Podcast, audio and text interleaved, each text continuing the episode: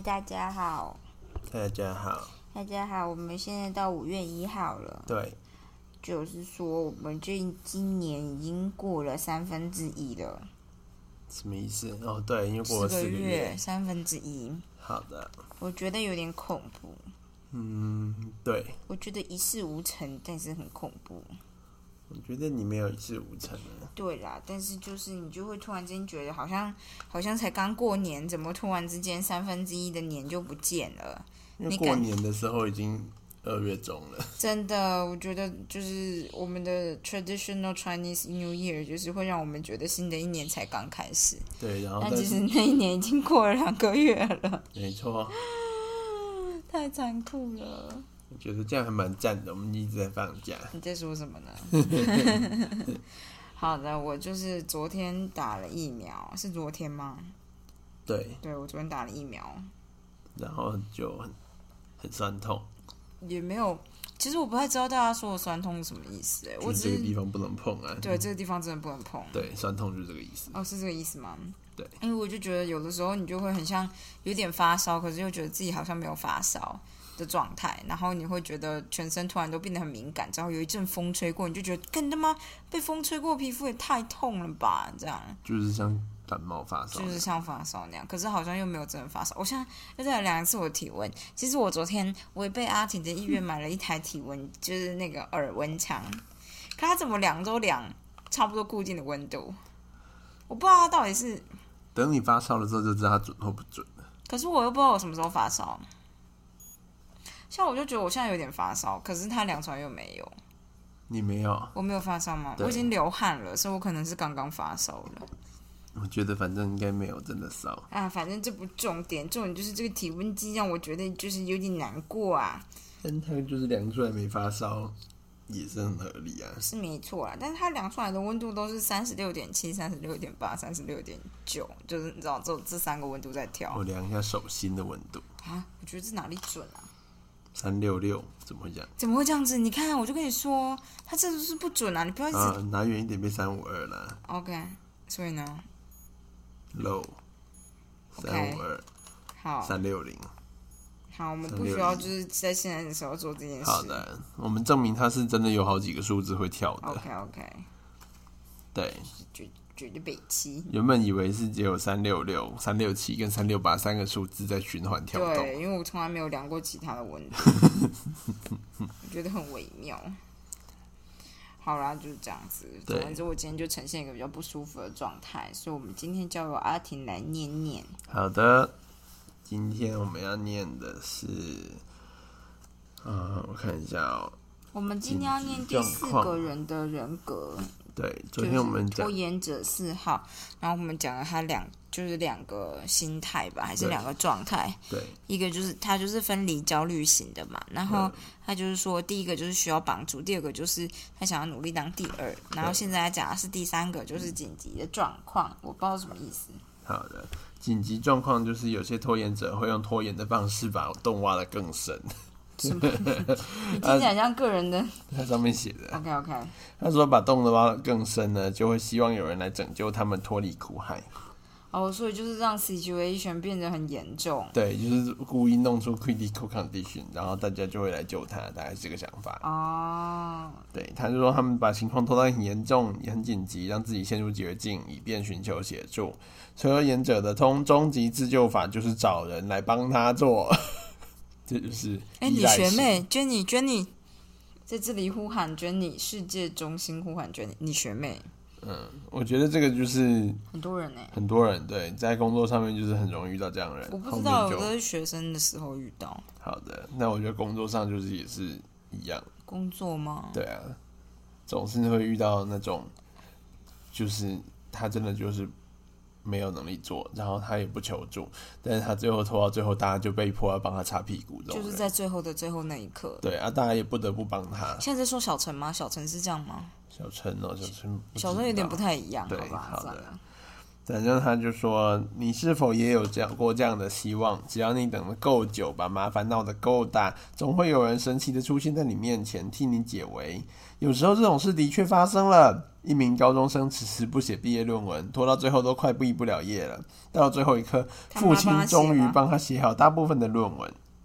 儿子觉得是这是这是父亲爱子心切的表现。”这个儿子上了大学以后，持续电子邮件把作业寄给父亲，请求父亲帮忙。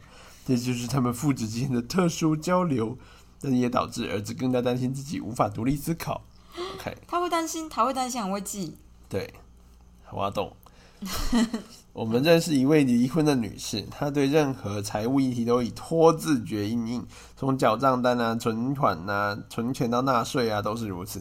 她后来才发现，她一直期待生命中的男人能帮她处理财务这些财务问题，自己处理财务就表示她必须依靠自己，没人照顾她，就让她开始担心，或许以后就没有人会照顾她了。Oh my god，这不是我昨天说的女孩的例子吗？嗯嗯嗯，如果他不自己处理这些财务问题，一定会有人手里拿着计算机突然出现在他身边，帮他处理这些事情，他就不用自己动手了。可是那不就是理专吗？理专应该是会做这件事吗？还是不会？只有秘书会帮你处理报税，是不是？对，理专是因为你要投资，他赚你的手续费。哦，好。对，偶尔你可能真的会找到人来救你，但他通常必须付出高昂的代价。虽然获得帮助或获救的感觉令人欣喜，但你却将永远不知道自己能做什么。好，呃，作者是不是讨厌这种人？哦，对。我觉得听起来像。好的，再是回到过去的情境。嗯。不管你是以拖延来应付什么，它都会让你维持熟悉的形态，用来恢复跟他人的关系，来缓和你的孤独感。这种拖延模式让你的过去持续存留在现实生活中。丹是一个设备维修员，他常和上司 Marty 争吵。Marty 抱怨 Dan 不在指定的时间到达客户所在地进行维修。在替换零件用完之前，也不提出申请，总是迟交每周工时表，也影响会计和薪资部门的结账。Marty 自己不知道，他在丹的生活中扮演了丹所熟悉的角色。有人对丹发火时，丹就习以为常，因为他母亲以前就常骂他，因为他太晚回家吃饭呐，害全家苦等他到齐才开饭呐，或者是放着脏衣服不洗，直到没有件干净的内衣才想洗啊。所以呢。单听到上司大吼：“给我听好！公司不是照着你一个人运转的。”那个时候，那个语调对他来说相当熟悉。Oh my god，就是 M。他母亲也常对他大吼：“这个家不是只有你一个人。”只要目前的生活中有人能勾起你的回忆，你其实并未真正脱离过去的关系。什么意思？这听起来很很微妙哎。就是这听起来他很引咎啊，他说明不会想改。对啊，但就是。这就是拖延的问题嘛？没有人说拖延者一定要改啊。哦。他前面不是都这样吗？他就是告诉你说你为什么会拖延，但是你不改就算了。嗯。大概是这样。好的。我想讲一个故事跟大家分享。我妈有个朋友，她的家庭呢，就是怎么说？那个朋友算是我妈少数朋友里面。也不是说学历很高啦，就是就只是说他爸爸是医生，然后妈妈是药师，是一个你知道很 classical 的一个状态这样。然后所以爸爸是医生，妈妈是药师，他们就会对呃儿子的各种课业都很要求。然后嗯，怎么说呢？好，反正这件事呢，跟就是我现在讲的拖，就是要讲的拖延者四号没有什么关系。我刚刚只是突然想到故事，我其实也觉得很酷，就是也没有真的很酷啦，就是一个悲剧的意思。就是他父母亲呢，就是怎么说，有点老来得子，然后这又刚好是个儿子，所以他们就各种宠爱这样子。然后可能到了宠爱到了呃念书的过程，他可能就是在某一次可能不小心让父母亲，我是猜着啦，我就觉得他们好像有点就是。怎么说？呃，失望嘛，或者什么之类的，反正就是有点类似。可能哦，我记得没有错的话，就是他想要念资工系，可是他父母亲觉得你不要念资工系，你为什么要念资工系？就是你们男生，就是你成绩如果好，你就去念医学系啊，这样，或者是你就是跟妈妈一样念药学系也可以啊，这样，反正就想让他走医，那成绩好像也够好，可是他就觉得为什么不能念资工系，所以他就一直摆烂。然然后摆烂到原本可以上的大学也没有办法去上，所以他后来就念私立的大学，然后一样最后可能就是有点类似，那叫什么？家庭战争这样，然后让他念到了自贡系，可是爸妈就对此颇有微词，这样，然后为了要，你就看得出他完全是为了要反抗他爸妈，所以他会把头发留超长，因为他爸妈就觉得你就是为什么不打扮的人模人样，这样，然后所以他就把头发留超长，然后也不护发，或干嘛？我记得那时候就是，因为我那时候高中生，会觉得他头发好长，我的妈呀，就是我的头发都留不了那么长，这样，但这不重点，重点就是。我后来听说，他还是最终上了研究所。然后呢，他的论文是他爸帮他写的。啊，你是不是？就是其实我在书里面看到这些例子，我从来都不觉得这件事真的，因为我就觉得。为什么会有爸妈愿意帮自己的小孩写论文？还有就是为什么老师会看不出来？但是实际上，你在这个社会打滚了一阵子，或者在学术圈打滚一阵子，就是发现其实很多光怪陆离的事情都有。但这件事呢，是什么到什么程度？他不是一开始就请他爸帮他写，而且也不是他他叫他爸帮他写的。他等于就是说，反正我就不写。我现在其实要做的事情，也根本不是我想做的事情，都是你们要求我要做的。我知道啊，我完全知道他的心态。我觉得你你你就跟他有点像，但他做就是很。很很很做到底，对。然后他真的超猛的，然后他就是一路快延毕到，就反正要被退学了。他爸就觉得这样不行，他爸就自己帮他把论文写好，然后说继续给老师。看他们超屌的，是自贡系的论文吗？我不知道啊，而且我跟你说，也不是他爸写的，就是他爸找人家帮帮忙写的。我觉得请人家写的不是找帮忙啦，就请花钱请人家写。他爸就心里也是充满罪恶感呐。我觉得爸妈应该都有一点。对啊。所以他就觉得他们就是好像是欠他的，所以他也必须帮他做。而且因为他那个儿子就是会一直跟在，因为妈妈就有一种就是会一直把儿子带在身边。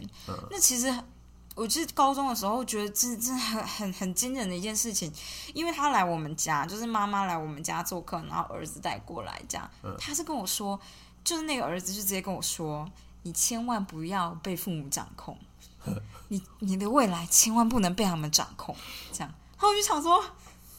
What happened？就是我不知道哎，你就你就看得到，感觉就是他自暴自弃到就是毁掉自己的感觉。我觉得，就是我高中的时候就有感受到这个这个程度的冲击，我觉得很恐怖。然后那时候就突然间觉得，我爸妈对我本身毫无要求这件事情是好的一个比较好的状态，这样子。对对对对对，我觉得就是。就是，这就是很多父母都会说，啊，你以后要感谢我。哦，对，很多父母都会这样说。对了，然后我就觉得，呃，我承认，就是有些人确实就我有，但他可能要到四十岁了以后才会感谢你。也还好，真的吗？我们周边也有很乖的人，然后他们他也是在一个相对高压的环境下，但他长大以后，他后来想一想，觉得虽然他就是有点怨怒，但是他还是觉得好，还是感谢这样子。这条路还算不错，这样对对，但是就是。就是这个只是一部分的人，这可能是十个里面只有一个。我不知道，十个里面有一个可能会像你说的那样，十个里面可能有一个会变成我说的那样。对啊，很恐怖。但我那时候我真的对那个男生印象很深刻，哎，就是因为他妈妈把他说的多好多好，然后就讲了一句，可惜最后不知道发生什么事。你懂吗？然后我其实心里面想的就是，不就是你们逼他太紧吗？而且是我高中的时候就这样觉得了，就不是到现在。我现在不知道哎，我现在看到这种情况，应该会觉得啊，天哪，好好恐怖哦，这样。然后所以呃，之前很久以前啦，大概几年前吧，然后我妈就有说，因为她就是迟迟，反正就是没有想要找家庭，然后就是对于。有一些比较传统的，他们的状态就是觉得说，我既然有一个儿子，那这样子，假设这个儿子不成才，那也没关系，我只要找到一个够好的媳妇，然后帮他把这一切都处理好就好了。这样，所以他们就一直在帮他物色，就是妻子、太太，就是我不知道怎么称伴侣，这样。对，然后我就觉得哇。这简直细说台湾哎，就是 不是我在细说台湾里面曾经看过类似的状态，就是妈妈很高压这样，那妈妈真的超高压的，就是我如果在她面前表现的不够好，我妈是会稍微被斥责的，就觉得为什么好像礼貌都不懂这样，那我就我还记得我第一次被感受到这样的感觉的时候，我心想说，看你他妈教出这样的儿子，你好意思说我，就是看我真的很叛逆耶。好，就讲完了，就是这样子。好的，我只突然想到，给大家这个警警示的故事。天哪，我们身边真的很多莫名其妙的故事哎。嗯，好好，请继续。好的，再来是下一个是常在左右的陪伴伙伴呃伙伴。当你陷入拖延的痛苦，面对未完成的任务、悬而未决的议题、未缴的账单时，无论你到哪里，可能都会背背着拖延的负担。即使你可以暂时解脱，但是只要你想到还有责任未了，那种暂暂时解脱的自由感就会马上消失殆尽。尽管拖延是持续存在的负担，但却有可能是生活中常在左右的伙伴。就是拖延本身就是你的伙伴，你还会提醒你所有该做的事。因为这样一来呢，你就不会感到孤独或遭到遗忘，因为你脑中一直有未完成又放不下的代办清单。是因为闲不下来的人是这个意思吗？好像不是。啊，啊，尽管这些包袱可能让你感到苦恼，但是当你拖延时，就永远不需要对任何事情道别。当然，比起永无止境的职责，应该还有更好的伙伴可以陪你，像是你就养只狗、交个朋友或写日记啊。拖延其实是一个很糟糕的伙伴，他虽然会对你不离不弃，但是个麻烦精。麻烦鸡，好的，我有点听不懂啊。他就是说，有些人就是一直拖着事情不做，是因为他们怕，他们可能生活太空虚吧。哦，就是怕完成了啊，不知道接下来要做什么，所以干脆拖着不做。这只是描述某一种心理状态啦。哦，哎，其实我就觉得，就是我有时候觉得医学系的人、医院的人，其实从以前就是这样子。就是我就觉得，我吃喜酒的时候啊，嗯哦，大家都会一直聊，哦，有看他们都一直聊学术的东西。我就觉得他们真的没东西可以聊。就是我那天听到你在讲说，就是你们去你去美国的时候，他们就是聊一些什么，就是他们最近对对对对。但是我在医学系，很多人是根本连 small talk 的能力都没有，因为他根本没有别的生活。可是我可以理解啊，因为我觉得博士生也是这样。我觉得你还好，你你有猫我，当然还好，我是很努力在做这件事的。我想尽量不要变成那个样子。对对，就是，但是说实在，就是我有时候觉得，就是医院的生活啊，他并没有必须要到那么忙，就是他哦，我知道你的意思。他们有时候我到后来就觉得，有些人到后来在医院的时间会越来越长。因为那是他的生活了。对对对，他会觉得他现在如果不在医院，他回家也不知道干嘛。他觉得那件事那件事很空虚，所以就是你会觉得说，哎、你明明二十几岁当住院医师，三十几岁变主治医师，可能前面几年比较忙，后来你越来越高级，应该会越来越没有那么忙才对，因为你可以开始请助理，你可以把事情丢给住院医师做，事实上你会越来越轻松。当然，你可以接一堆计划，你可以做一接顾一堆病人，那都是你的选择。但是理论上你不用做这些也可以，但是你就会发现，那个待在医院的时数看起来就是 会随着年龄越来越多，真的假的？很多都是这样子，就那种你就觉得，干他根本就没有在回家的人，都是大概都五十几岁你。觉得那不是真正的热忱，而是有的时候只是不知道要干嘛，是这意我有思？时候觉得是这样子，因为我看过，我原本以为那是很热忱，有些老师好像看起来是真的很有热忱，嗯，但是就是后来就看到一些三十三十几岁、四十几岁的比较年轻一辈的嗯学长姐也，是这样。就发现他们就是有种，就是他们也没有其他要干嘛，就是你跟他聊天的时候，因为你比较能跟他们聊天没有，第二兴趣吧？对他们就是好像他们也不知道平常能干嘛，所以他们干脆就把所有的时间奉献在他觉得至少有有功能的地方，哦，他觉得他有成就感，所以就是可这样的人退休，你有遇过这样子退休的人？啊那个。我跟你说，医生最好的就是他没有人会逼你退休啊。你再怎么样，你再怎么老，你都可以看到老，没有人会逼你退休。我知道是有一些教授会有这样的状态，可能儿女长大了，然后讨厌你了，然后老婆也讨厌你了，他就一直待在研究室这种的。然后我觉得我不知道哎、嗯嗯嗯反正就是就是，我觉得这种就是某种程度上，他就是因为没有其他的事情做，所以他就是只好一直找事情来做。当然，这跟拖延没什么关系啦。嗯，好的，我们接下来继续继续讲。害怕亲近款，对，就是另外一种型的。刚刚是那种分离焦虑型的，就是想要黏 T T，但现在讲的就是害怕亲近太靠近了。对对，我我先讲一下，我以前就是只要跟一个任何朋友太好，就会觉得他太 gay 了，我就会离他远一点。太 gay 了，我觉得这个就是很有。我自从听你这样讲，我就觉得你有，我有 gay 倾向，你有 gay 倾向。我知道，我就觉得干，我待会会不会开始有这个有 feel 了？你有 feel 了，就觉得有点害怕。嗯，可是因为我发现这件事的时候是在我国中的时候，所以我为此做了很大的努力。哦，就是国中的时候，有时候会突然跟某个人很好，然后我就会发现，在这很好很好的时候，我就突然开始会怕，然后我就会疏远他。然后就是女生们就是会怎么说，聪明一点的就会。不知道为什么他会觉得你看得到他觉得有点困惑，然后但是过了一个礼拜之后，你们就会退后一点，变成你也许觉得比较舒服的关系。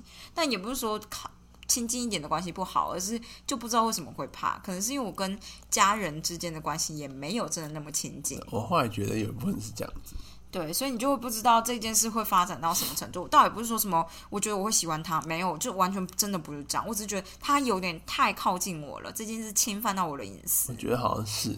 对，因为我觉得就是我就是因为我就是不太知道亲密关系是什么，嗯，就是我觉得家庭并没有让我觉得很亲亲密，嗯，所以就是当我跟一个其他的人有这样子更更深的关系的时候，我好像会很害怕，就会有点怕受到伤害，因为今天他今天跟你这么好，他会不会我自己啊？我就是他会不会之后变得？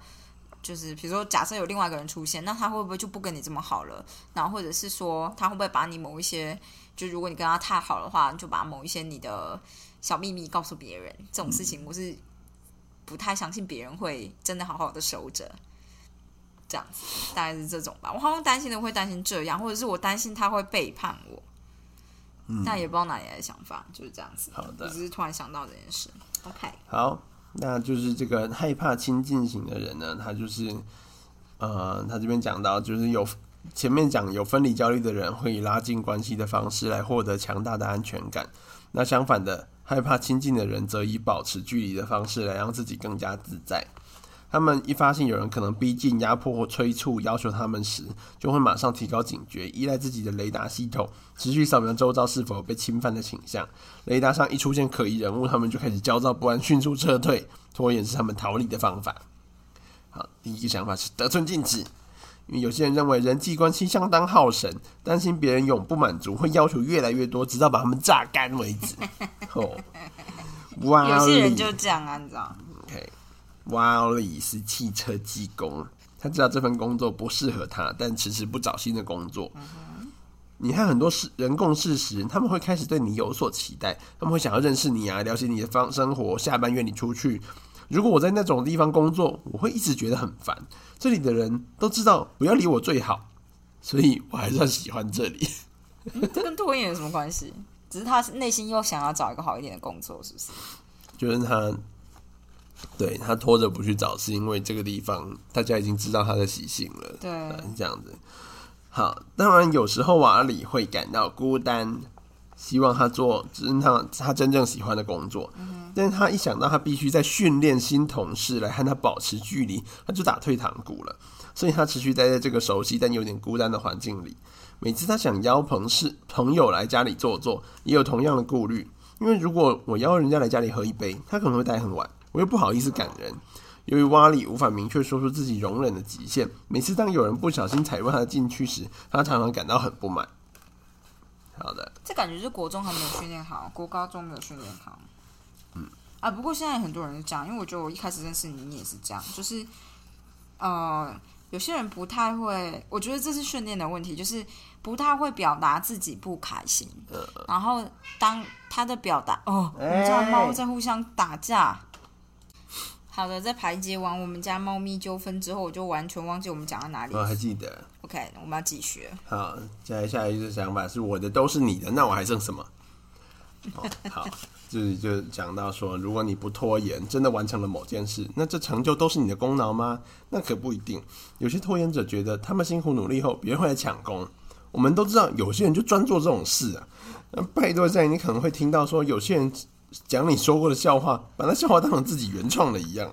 大家很担心，真的就是很注重 small talk 的 country，就是会在意这种事。因为我想说，我们又不是慢才师，但是我就直接吐槽说：“哎、干，这是我的笑话，把你偷走啊！” 啊，我知道我刚刚说什么了，我是说，很多人就是在年轻的时候没有被教导怎么样，就是跟别人说不。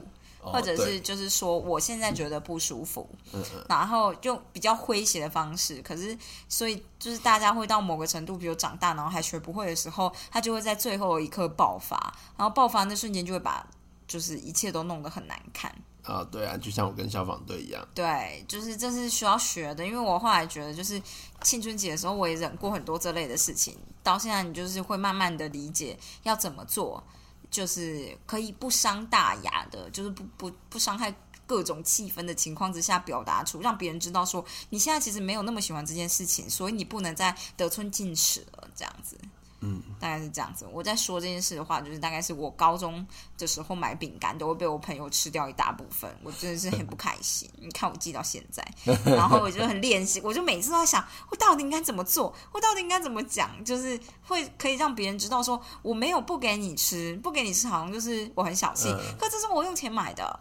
就是我想要吃，我就是想要吃，我才用钱买。我想吃大部分，而不是让你吃大部分。嗯，这样，对对对，反正就是因为每个家庭有每个不同的呃共享的概念，然后这件事会在学校的时候产生冲突，然后你就是必须要训练自己的小孩或者你自己能够在适时的时候跟别人说，其实我觉得你有点过了我的界限，因为很多人会觉得这又没有什么，因为他的家庭这的确就没有什么，可是比如说不同的家庭就有不同的状态，我觉得大概就是这样子吧。然后如果你没有训练好或者没有想好，就长大成人，就变像林继廷这样子的状态，OK，就这样。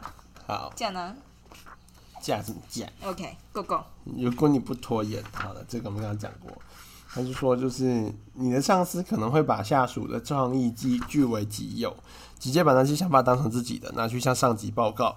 对有些人来说，被人抢走自己应得的荣誉是件很痛苦的事，所以他们宁可拖着不把事情做完，也不给别人剽窃自己的机会。我学弟就这样，好，由于他们的自我意识和个人成就紧密相连，功劳和功劳被抢，就像身份被剥夺了一样。拖延可以用于自保，避免个人的利益遭人窃取。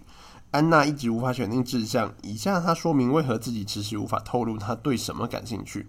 因为她记得有一次对家人说她想上钢琴课，结果家人不仅帮她报名了钢琴班，也报名了即兴演奏班和作曲班。太多了吧？音乐书籍、古典 CD、知名钢琴家的海报如潮水般涌来。他说他只是想学钢琴啊，希望能弹得像朋友一样而已。结果我突然卷入和我无关的音乐漩涡中，我的想法不知怎么样激发了我母亲的想象力，她马上投入，负责打理一切。这件事给了我一个启示：我想要任何东西时，最好不要让别人知道。我觉得这个说的很好啦，就是就是，其实我觉得小就是，其实你看到他从头到尾讲，其实都很多东西都是从你小时候的经验衍生出来的，呃，因为那个记忆会让你这学会你第一，次学到的东西。对，就是你第一次学到东西，你会很难脱离这东西，所以就是，对我觉得，因为我小时候好像就就是你会学到各种各样的经验。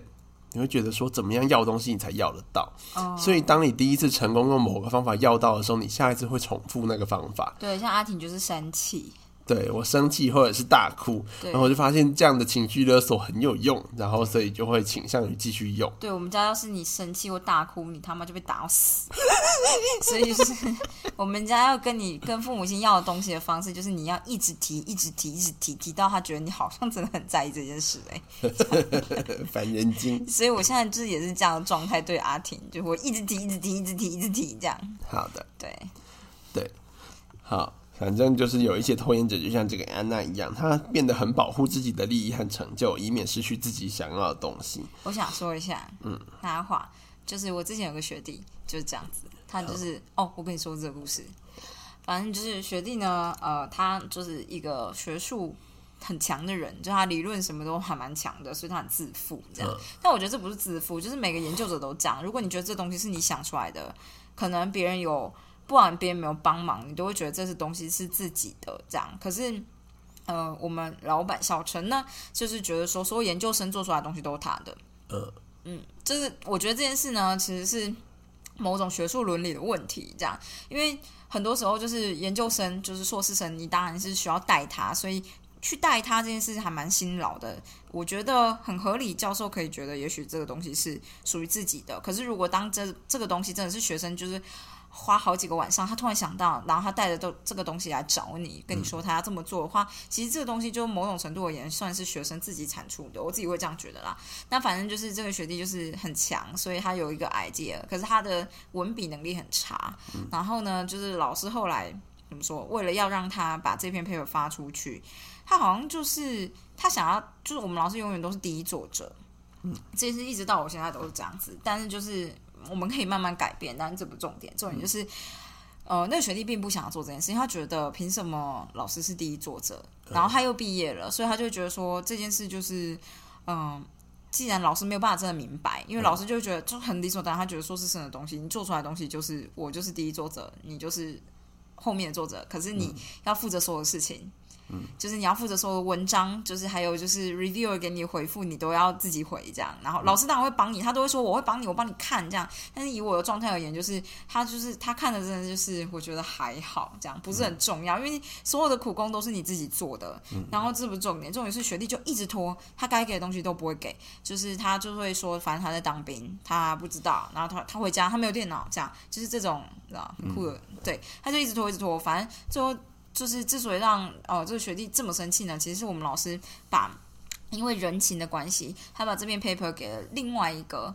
气管还是国企的老师看，就跟我们完全无关，这样，然后跟这个论文也他自己做的东西有，也不是说真的完全无关，但就等于是给另外一个人看，这样，然后这个这个老师就说他要当第一作者，因为他帮他改了 equation 的某一个部分，然后学弟就很生气，他觉得他是不小心打错的，嗯，然后所以这个东西这篇 paper 呢就一直拖拖拖拖拖拖拖拖了三年吧，嗯，然后一直到最后老师觉得这篇 paper 会不会发不出去了，所以他就等于有点类似啊，我知道为什么最后这篇 paper 发出去呢？其实是。学弟在美国念研究所的时候，跟他的上的老板，就是那边的教授吵架了。他为了要转到其他教授，他必须要有一些 publication，就是有一些你知道，就是你知道，你要转到其他，你就最起码要表示说我自己可以做，或者我还有什么，所以你你可不可以愿意收我这样子的概念？所以他就回来找就是小陈，然后看能不能发这样。但这一次他好像就有争取到他可以当第一作者这样。我就觉得啊，我们老师果然就是要讲，我觉得。就是我有时候就觉得不公平，就是我觉得我被骗了这样。哎，这个话题带开了。我只是想说，就在学术圈里面，我觉得很多都是这样。就是你会觉得，我今天做这么多，我做完了百分之八十到百分之一百到九十，可是这个 credit 会被别人拿走，你就会真的非常不想做这样。我跟你说，就是其实我觉得小陈是一个很，其实他是一个很好凹的人。他是一个很好凹的人，对，但是他就是会有很，他也会有很强烈的固执，对，但是就是所以。你要戳到某个点，那个固执才会化解。可是我有时候太懒惰了。嗯，对，但我其实觉得他已经算是很好熬的人。可是我觉得在某些某些东西上面，他很难熬。OK，对，像是他真的就觉得硕士生的东西是，他一定要当第一作者。但就是你不要针对这一点去争取，因为他就是心里就是这个坚持是在的，所以重点不是在这里，重点是你要弄别的东西去。如他说，我想要，我就想要这东西，我就想要当第一作者，然后我可以怎么样怎么样这样子。但是这跟硕士生不硕士生根本没关系。对啦，但我就是有的时候很懒惰做这件事，因为对我来讲，那要花很大的心力去做这样。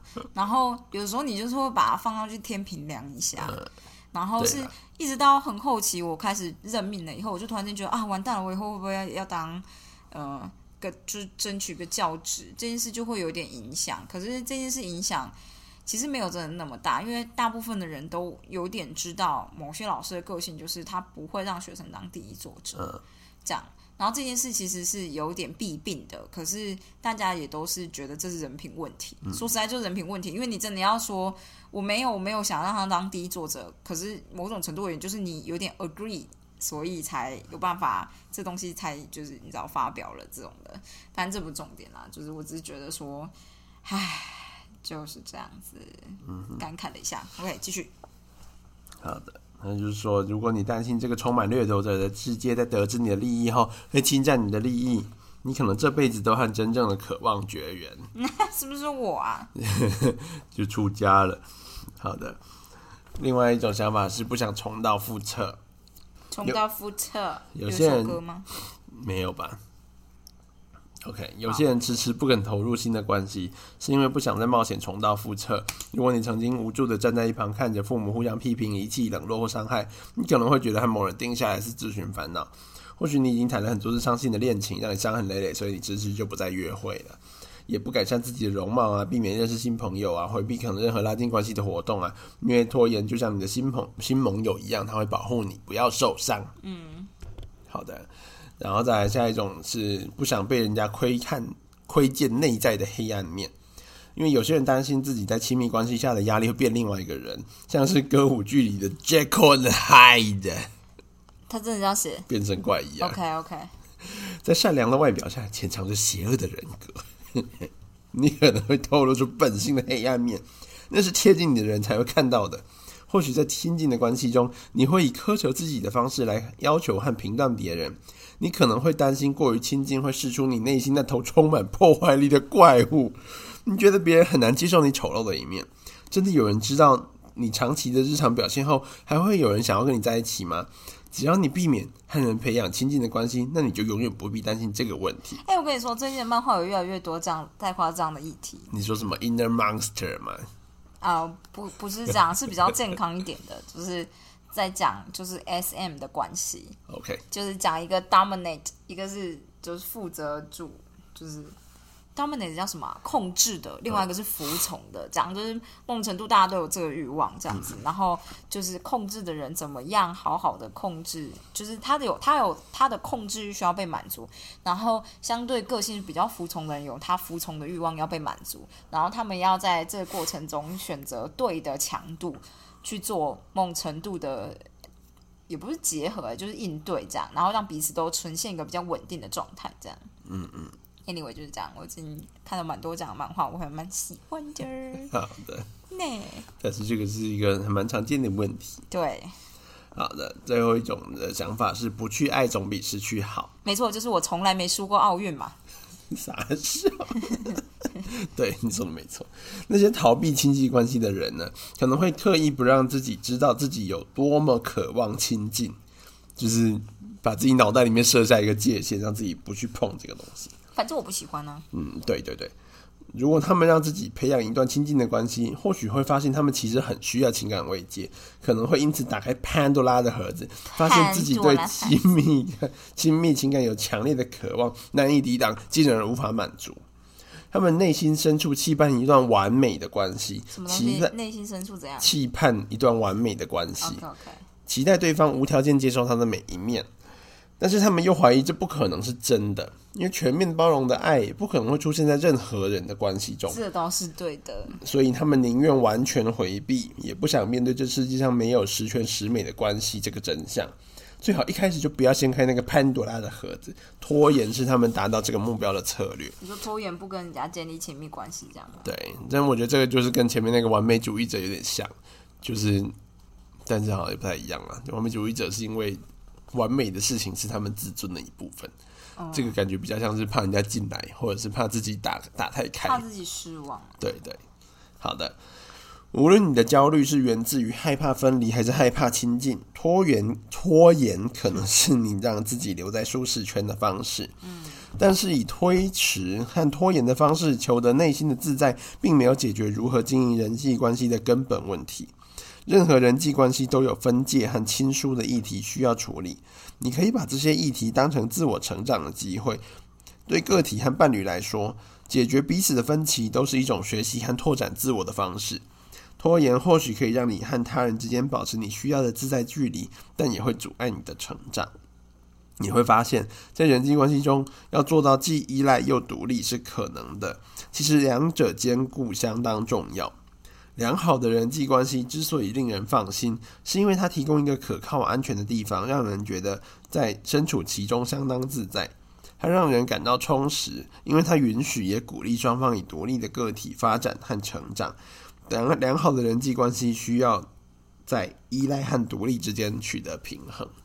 好的，反正这里这里讲到的就这一章就结束了，就是拖延者四五号，基本上看起来就是比较情感面的拖延形态。嗯。就是对于亲密关系的拖延。好的，然后我就觉得，我觉得我就是大学的时候，就是我其实就是很期待亲密关系，但是又很怕真的进入亲密关系，嗯，因为我可能真的就不太知道亲密关系是什么。然后就是我爸妈就是没有什么很好的亲密关系的表现，哎、我真的完全跟你不一样哎、对，所以反正我先讲，就是我觉得我那时候就是我就只会找人，我就只会找暧昧的对象，然后暧昧到我觉得看起来快要成的时候，我就会觉得逃跑哦，没有太恐怖。我我也不想要逃跑，我就是其实还是蛮期待的，但是又会觉得说是不是不要那么快，就会觉得是不是太快，一直告诉自己太快太快了，然后那其实已经拖了六个月了，大概是这样子。我那时候平均来讲，大概都会暧昧三到六个月，超长的哎、然后就结束这段关系，因为对方就会受不了这段关系了。对啊，太长了。对，就是有好几次都是这样子，然后几乎每一次的结尾都是我我暧昧的女生呢跟别的男生在一起，大概都是这样结尾。嗯，然后我就会有一，就是我就会觉得很难过，为什么我自己每一次都这样子？你会觉得很难过。呃，我会觉得很难过，为什么每次都这样？你那时候是看这本书就好了，会对会有用吗？但其实就是，我就觉得我就是没有到拖延到这件事，因为我就觉得说为什么会这样，所以我就一直在想。哦，所以我后来才会就是想办法，就是先走入关系之后再看看。哦，呃，就是我后来就直接想说，反正我他妈就一直拖也不是办法，我就一直拖一直拖，最后一定就会每次都一样。嗯所以，因为我后来就问我同学说，你觉得三个月到六个月真的是太长？太长。他就觉得你他妈是拖六个月到底是冲啥小我觉得你又不是社会人士，如果就是我这样长大个五岁，我可能就觉得三个月到六个月还蛮正常大。家很忙，对，然后你不可能每天见面，可是学生根本就不是这么一回事。莫名其妙，他觉得你神经病，然后我就想哦，对，有道理，我就想说，那我们就走另外一个极端，我们认识一阵子，然后觉得还不错，马上交往，立马交往，说交往就交往，就还是这样子。你是在说我吗？我那时候对你是这种有点立马，交往嘛？这样。但你看我说的立马交往，你也是过了三个月左右，对，是过了三个月，也没有真的过三个月，大概一个月啦。我觉得差不多是一个月，就是前面回来以后，对对对对好的一个半月左右，对，但其实我就是耐心大概快被磨完了。哦我已经加紧冲刺，逼到极限。对，我觉得我跟你完全不一样是什么，你知道吗？因为我觉得我爸妈的亲密关系不是不是特别我想要的那种，但我没有特别去想怎么样，可是我知道我有什么一段想要的关系。然后那时候认识你的时候，我就一直在想到底要不要跟你交往，因为我想要，我之前有想过，我想要的是比较像是。可以帮助我的人，像大男人一点点的，可是又不能真的很大男人，因为我个性就是完全没办法承受大男人的类型，这样。可是你又觉得，要是有事的时候有个靠山就会很好，这样。他就一直嫌我就是没有办法帮他做作业，对，因为我以前我以前梦想就是，要是有个学长，不一定要是你知道同个系的学长，就只是一个很强的人，这样。我很崇拜强者，所以我之前会觉得我是不是应该跟强者交往。然后我后来之所以就是在跟你交往过程中，我慢慢释怀，就是我会觉得说，强者是可以当朋友的，就是你找强者当朋友就好了，这样你就是不一定真的，因为我大学真的就是觉得我就是要找强者交往。因为这是我憧憬的一部分，然后我一直在判断到底什么是适合跟你的憧憬，就是我很憧憬有一个学长的类型出现在身边，当就是老男女朋友。可是我会觉得这件事不一定真的适合我。嗯嗯，就像是我之前可能有喜欢男生，可是我觉得喜欢男生有点大男人，所以我知道他不适合我，可是我还是喜欢他这样。然后就类似这样的状态。然后我那时候刚跟你交往，就觉得你就是完全不行。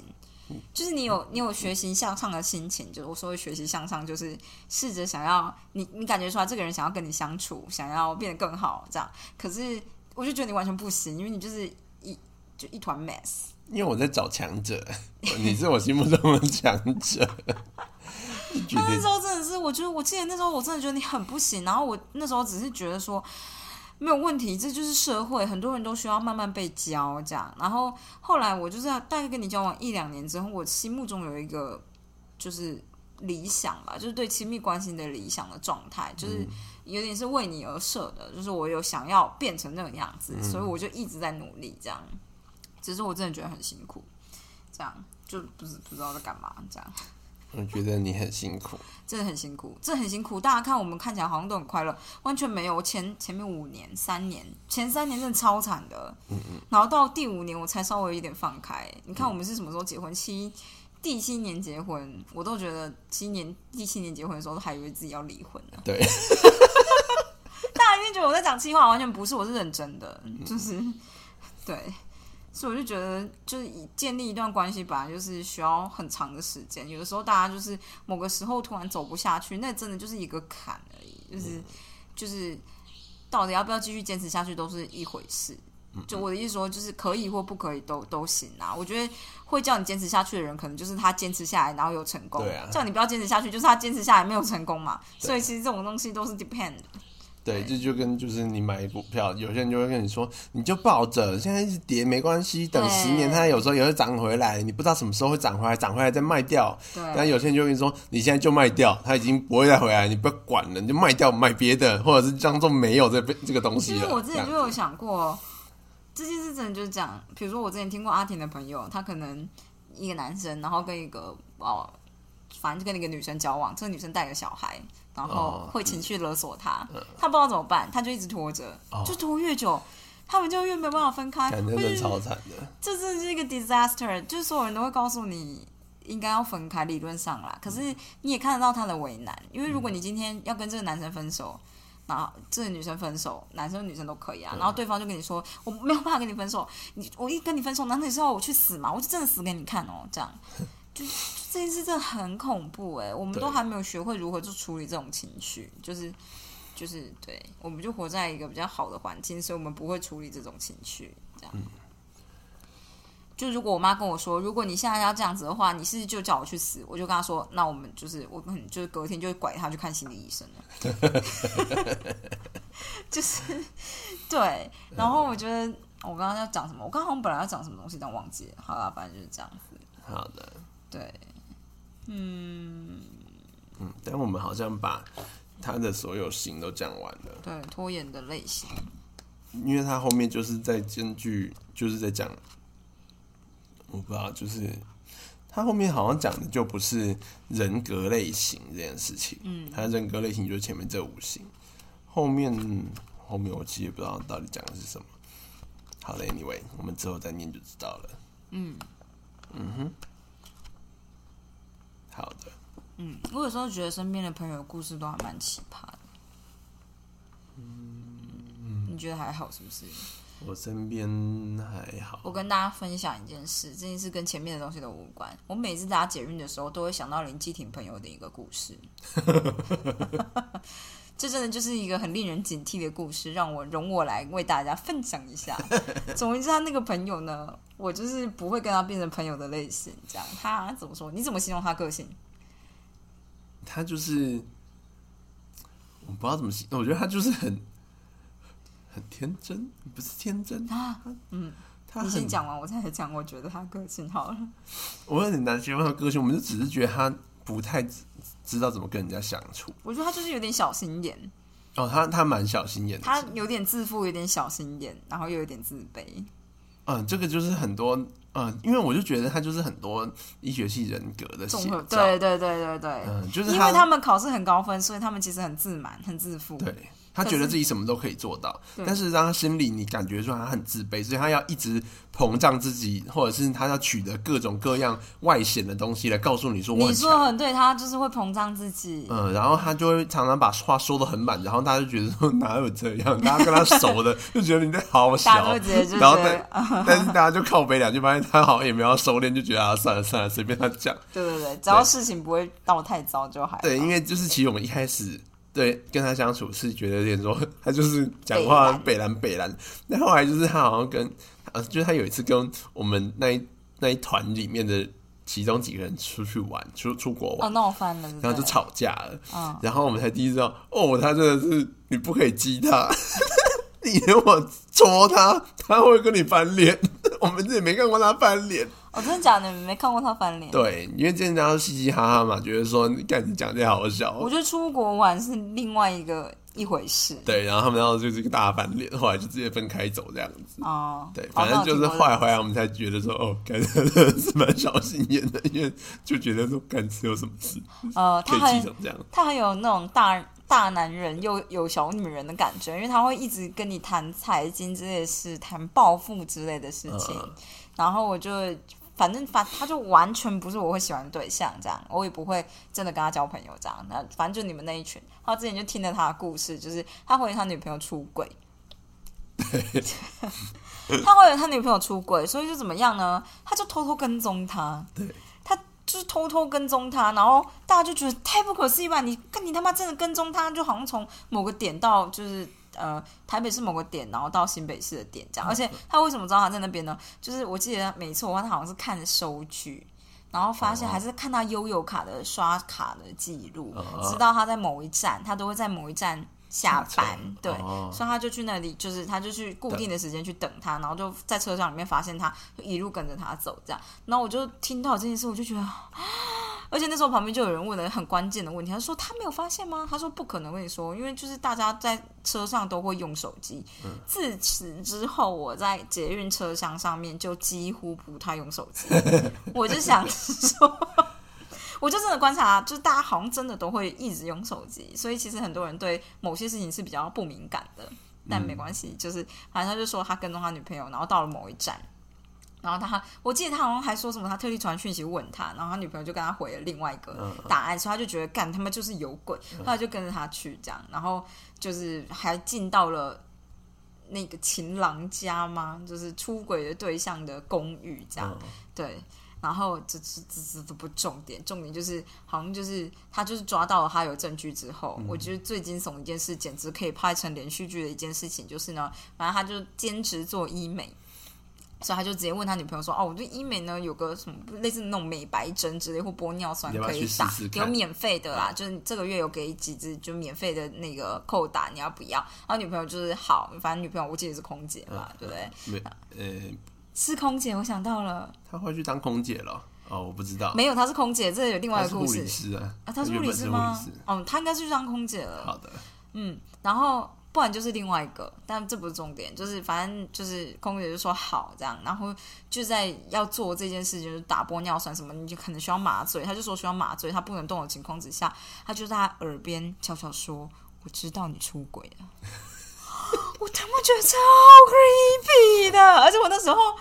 我就觉得我不属于你的朋友的群体，你知道吗？所以我那时候瞬间觉得我内心宇宙爆炸，你知道吗？然后我还记得我那时候看了其中几个女生的眼睛，但因为他们早就听过这个故事，我看他们已经有你知道呈现一个，他们会露出一点有点皱眉，然后就是但是又就是你知道，嗯，OK，让他讲这样的状态。对，后来他就是他那个朋友走了以后，大家稍微讨论一下，我才发现哦，大家也觉得这样不行哦，真的太好了，这样。那时候我其实觉得就是，我其实觉得就是他怀疑他女朋友出轨，就是他跟踪他这件事情，我觉得没什么太大问题。嗯，因为就是我觉得比较常会有的问题是你找别人去做这件事，那那就会有时候会有很大的误误解，你说找别人做这件事是什么意思？就是请别人去帮你跟踪他，因为他怕自己跟踪，或者是找朋友哦。去跟，说哎、我我知道我女朋友在哪里，你你你认识她你去看一下她在干嘛。啊，这种都都都很容易会误解，嗯，然后但是就是他本人要自己弄，我想说好，你你你这么有心就 你就自己跟，你知道为什么我记得她是空姐吗？